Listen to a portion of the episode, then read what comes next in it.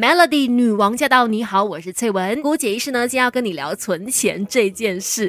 这一两年因为疫情的关系，有两种人啦，存到钱的人就觉得说，嘿啊，还好有存到钱。所以这两年可能因为疫情出现一些工作变化啦，或者说有一些什么样的呃影响冲击的时候，还好还有挺住。那如果没有存钱的朋友，应该在这次疫情之中也受到了很大的教训吧？因为像我的话，就是属于后者，就是因为。之前呃存钱真的存蛮少的，真的属于月光族，你知道吗？疫情真的带给我一个很大的教训跟启发，告诉我存钱的重要性。所以这个二零二一年已经来到最后一个季度了，最后一个 quarter 了，我们再努力一下好不好？就是今年还是有望的，就是努力的打拼，希望还可以存到一点钱。尤其是现在整个开放了嘛，这个经济希望可以逐步的恢复，也希望呢大家的生活可以慢慢的恢复元气。那在恢复元气的时候呢，也不要忘记存钱的重要性。那讲到存钱，讲真的也不是第一次听到这个概念呢，从小就知道要存钱了。可是怎么钱就是存不起来呢？为什么别人就可以存得到，但是我就是存不到呢？所以今天就要来跟大家聊一聊存钱的一些地雷了，因为它就是跟健身蛮像的，你都知道方法怎么做，你也知道目标也都设立好了，但是就是在这个过程当中会有很多的陷阱，很多的诱惑，让你没有办办。法变成一个健身达人、存钱达人，那所以今天呢就跟你聊这个话题嘛。第一个，第一个陷阱是什么呢？就是告诉你不要设一个太高、太 over 的一个目标。为什么呢？其实很多人会觉得说啊，我就是哦要设定目标，我就要存我的第一桶金，我要一百千。可是其实。这个东西呢，真的必须要来看一下你基本上你的薪资是多少，不要没有那么大的头，要戴那么大的帽子。先从简单的、比较容易达成的目标开始去执行，这个过程它也会让你建立起存钱的一个信心。比如说，你每个月真的要来看一下，扣除掉基本开销之后，你的薪水还剩下多少钱？那你再去设定一个比较靠近的储蓄目标。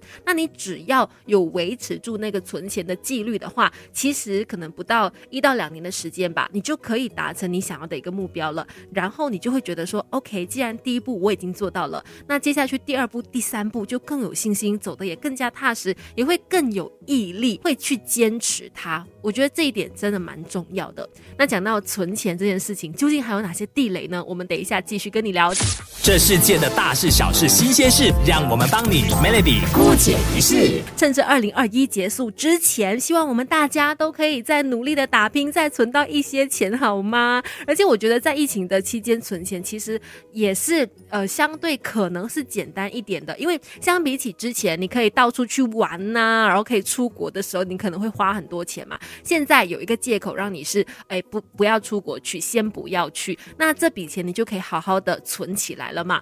那今天就要来跟你聊的就是关于存钱这件事情。很多时候我们知道方法，可是就是无法避免生活当中的一些地雷、一些诱惑。以至于你最后呢还是存不到钱哦。刚才说过，不要给自己设定一个太高、太远大的一个目标。再来的话呢，也要记得不要去。花费钱在一些无意义的社交上面，因为我想很多人会觉得说，哎呀，你知道啦，我就是要去建立我的人脉嘛，有一些花费吼，有一些社交，有一些应酬，我还是要去的，我还是要做的。但是呢，其实很多时候你会发现，到头来人脉好像也没有变得更好哎。可是就是每个月、每个星期都在花钱饮酒作乐，或者说都在花钱不知道在干嘛，花费在一些无意义的社交或者应酬上面。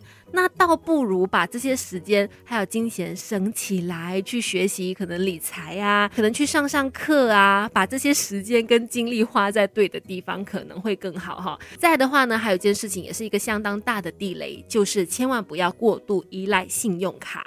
我们都知道，信用卡它真的是可以是一个无底深渊，而且每一次这样刷起来，你都看不到那个钱财流失嘛，只不过是刷一下卡。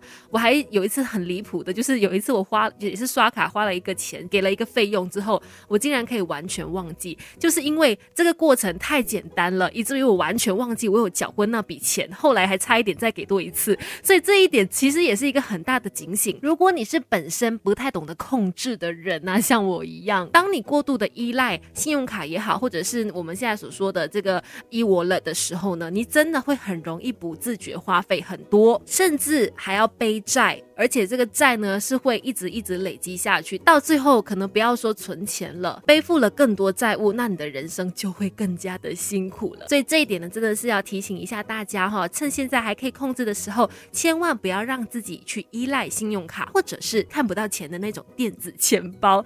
等一下继续跟你聊关于存钱这件事情，还有哪一些陷阱呢？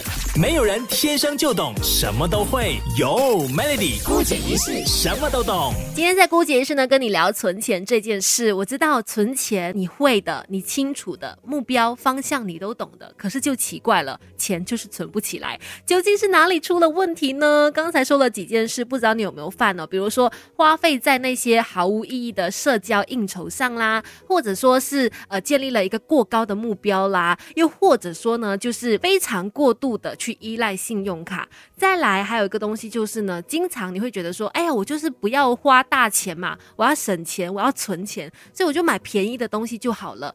这件事情其实你要来仔细的考量清楚，因为你买便宜的东西是没错，但是虽然说你是省到钱了，却忽略了品质跟它的耐用度，很有可能这个东西它买回来了之后，它很容易坏，你就经经常要换呐。那你每一次这样又买又换又买又换，长久累积下来，它也是一笔可观的开销。倒不如选品质比较好的，至少它比较耐用，可以用比较久，其实也是省钱的一个重要关键。还有就是呢，很多人觉得说，哎，不行啊，我就是要花钱，我就是要舒压一下，要不然我很辛苦，我觉得很 stress 啊。花钱是我一个释放压力的方法，可以。当然，有的时候呢，适度的花费会让人开心，这件事情是没有问题的。只不过重点在于适度，千万不要去过度的花钱舒压，以至于让你自己呢变成一个购物狂，不买就会不舒服，然后全身就觉得说不对劲，一定要买到够本才可以。到这个程度的话，你就真的很难存到钱了。所以今天跟你分享的几个关于生活当中我们很容易犯的